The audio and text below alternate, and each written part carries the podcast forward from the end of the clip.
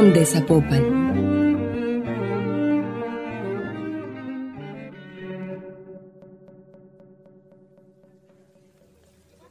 ¿Cómo el arte genera transformación social en las comunidades?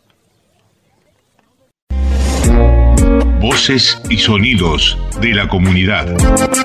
Experiencias de la cultura viva comunitaria.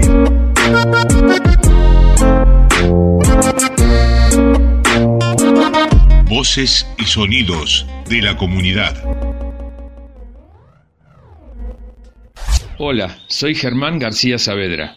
En este podcast conoceremos dos experiencias de artistas que trabajan con el arte en contextos comunitarios para lograr procesos de transformación del tejido social. Hablamos con Circe de Rangel, maestra de artes escénicas, promotora de teatro comunitario y docente universitaria.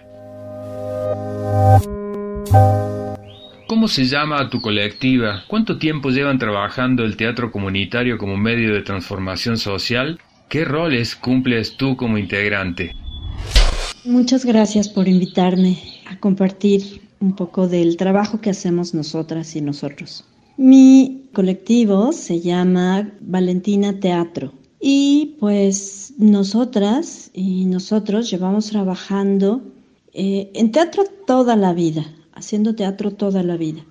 Pero eh, con comunidad específica tengo ya 10 años. Comencé en el 2011 y trabajo sobre todo con niños y niñas que están institucionalizados. Mi rol dentro del equipo pues es de directora artística pero también pues soy un agente operativo porque yo misma hago los planes, los proyectos, los planes pedagógicos sobre todo y bueno pues los ejecuto. Yo voy directamente a los albergues, hemos estado en un par de ellos, primero en Villas Miravalle y eh, últimamente en el Hogar Cabañas. ¿Qué objetivo principal persiguen? El objetivo que perseguimos es, a través del teatro, proponer una manera distinta de convivencia entre niños y niñas.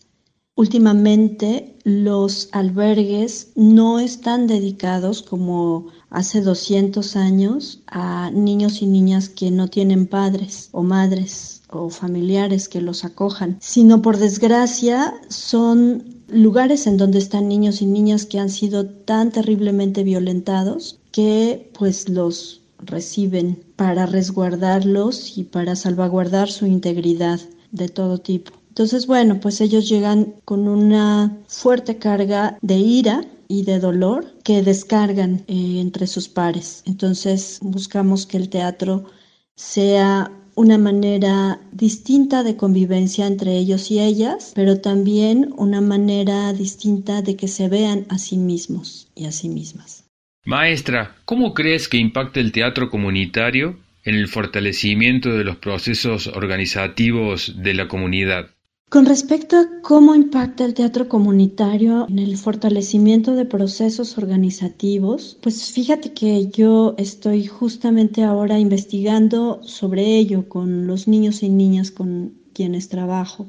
Mm, yo tengo la firme convicción de que no, de que nosotras y nosotros como agentes culturales, yo como actriz o como hacedora de teatro, tendría que ser una facilitadora de herramientas para que en un futuro, ojalá que sea muy pronto, ellos y ellas puedan hacer su propio teatro, es decir, tomen las herramientas que yo les ofrezco o que cualquiera les ofrece para su propio beneficio, para que ellos y ellas decidan qué es lo que quieren hacer con estas herramientas, hacia dónde quieren dirigir sus esfuerzos, qué es lo que quieren decir, cuál es su voz en determinado momento, porque pues los niños y niñas van creciendo y van cambiando de necesidades, de formas de ver la vida, que a lo mejor tienen que ver con, con, el teatro, pero también tienen que ver con lo que viven, evidentemente. Entonces, a mí me parece que el teatro, por ser un arte del colectivo,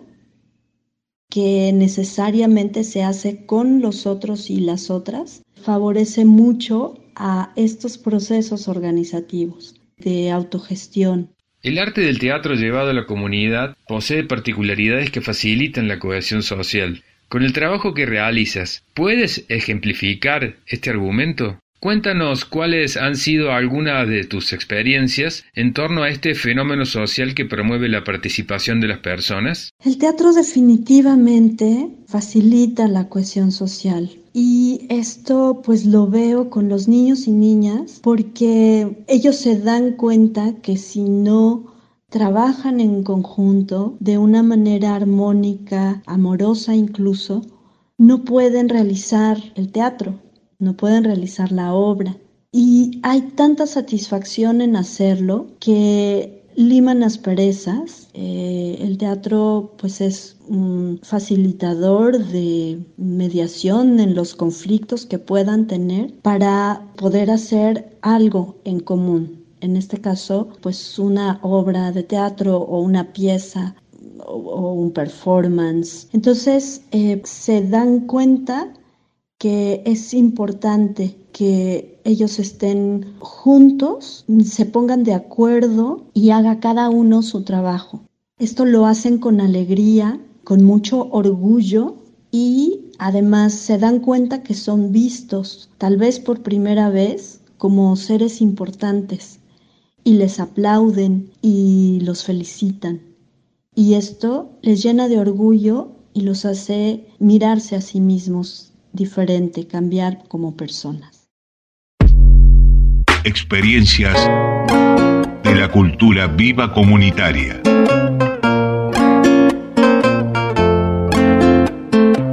Voces y sonidos de la comunidad. Nos encontramos con Ela de Fato, rapera, artesana de Guadalajara. Le preguntamos qué representaba para ella el rap y ser parte de la comunidad de mujeres y personas del hip hop. Bueno, antes que nada, muchísimas gracias por invitarme a este proyecto, por invitarme a ser parte de tu podcast. Para mí siempre es un gran placer. Y pues bueno, yo me presento, mi nombre es Fátima Guevara Sánchez, mi nombre artístico es la de Fato. Mi ocupación, este, yo soy artesana, trabajo de manera autogestiva, creando joyería joyería a base de encapsulados con naturaleza muerta, sobre tu pregunta respecto al potencial que tiene el rap y la cultura para generar procesos de transformación social, pues yo creo que su potencial es demasiado impactante. Ahorita estamos en momentos en los que el hip hop pues está haciendo historia más que nunca, ¿no? Lo que se me hace bien chingón también ahorita es que ya, ya que al ser un género entre comillas, o al menos así lo han dejado ver, exclusivo para hombres, machista, que sería la palabra correcta. Ahorita el impacto que está teniendo ya que muchas mujeres están saliendo también a alzar su voz mediante esta, esta cultura, mediante este medio de expresión. Yo creo que están generando una transformación social inmensa, ¿sabes? Porque pues nosotras como mujeres sacamos otras cosas a flote, ¿no? De importancia, como la violencia hacia nosotras mismas, luchamos por nuestros derechos, expresamos nuestras incomodidades y pues yo creo que eso genera una transformación personal desde personal pues a la persona que te está escuchando a convertirla en, en, una transformación social, ¿no? Porque todo empieza en realidad de uno mismo. Entonces el poder de la palabra y cómo ejecutarlas, yo creo que siempre va a generar una transformación, ya sea buena o mala. Entonces por eso hay que cuidar, ¿no? Hay que cuidar lo que estamos queriendo decir, el mensaje que queremos dar. ¿Por qué el rap, a tu punto de vista, puede prevenir la violencia? Ya sabemos que el rap y la expresión libre rompe tabúes y estructuras que se buscan deconstruir. ¿La cultura del rap es machista? ¿Qué opinas? Para mí el rap, uff, significa tanto. A mí el rap como a muchos artistas, como a muchas personas, me ha salvado la vida, ¿sabes? Yo empecé aquí por mi necesidad de expresarme, por esa necesidad de tener a alguien en quien confiar, a quien contarle mis problemas, mis inconformidades, mis dudas, mis miedos. Entonces, pues para mí el rap representa eso, no más que nada. Es como, sí, o sea, pues salvó mi vida literalmente. Y pues es un gusto también ser parte de comunidades entre mujeres raperas, entre mujeres haciendo arte. Es un gran placer, es un gran gusto ver también que poco a poco salen más mujeres y no solo aquí en Guadalajara, en todo el mundo. El movimiento del hip hop, el movimiento del rap, pues está, se está equilibrando realmente porque si este, su estructura desde un inicio pues se ha consolidado como que muy exclusiva como para los hombres, ¿no? Machista, la neta, sí, sí ha sido un género machista, pero yo creo que ahorita se está reconstruyendo todo eso. No es que la mujer no haya estado desde el día cero en la cultura, claro que sí, pero pues igual no se le había tomado a lo mejor tanto en cuenta, ¿no? En la historia desde unos inicios. Y pues yo creo que ahorita está haciendo un gran cambio el rap, está marcando historia más que nunca.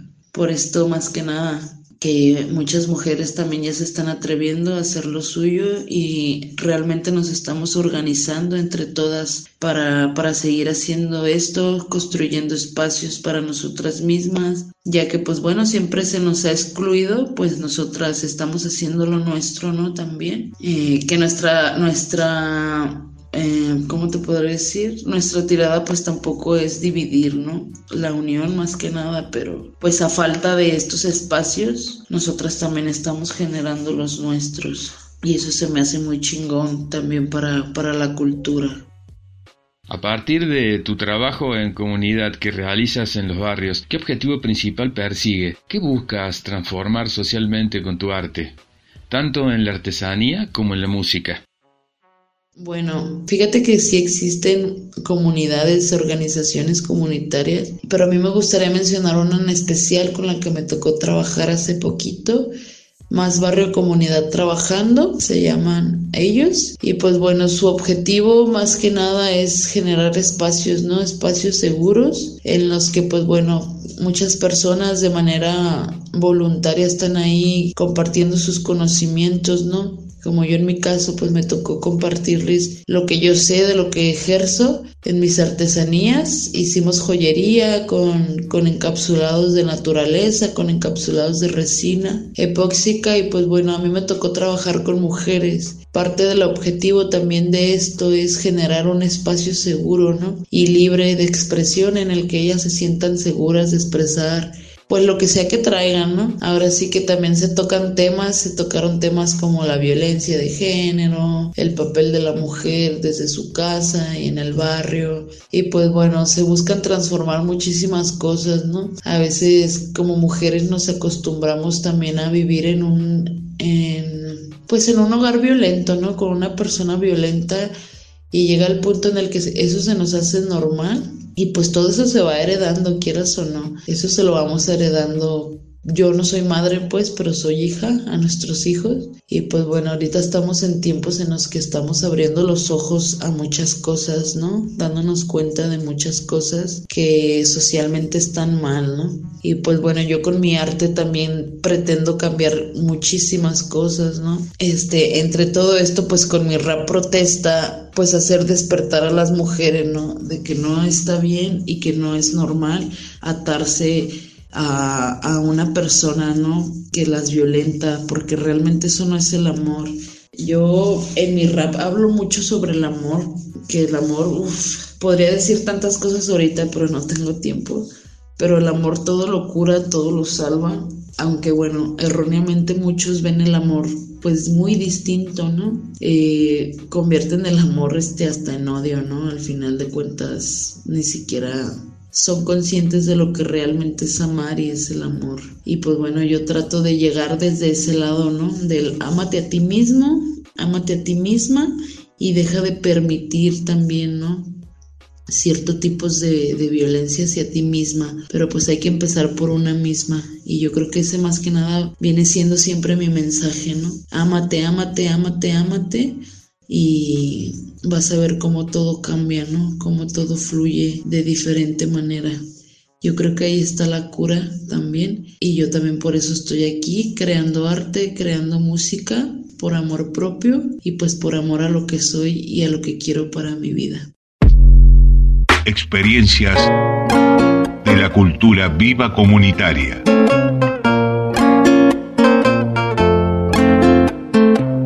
Voces y sonidos de la comunidad. En las experiencias de Circe y Ela, escuchamos que el arte permite la expresión, ayuda a la cohesión social, genera en la práctica un intercambio de posibilidades en otros ámbitos creativos y propicia territorios para la transformación comunitaria.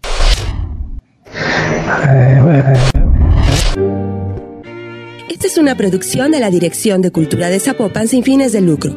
Sus contenidos son educativos, informativos y de difusión cultural.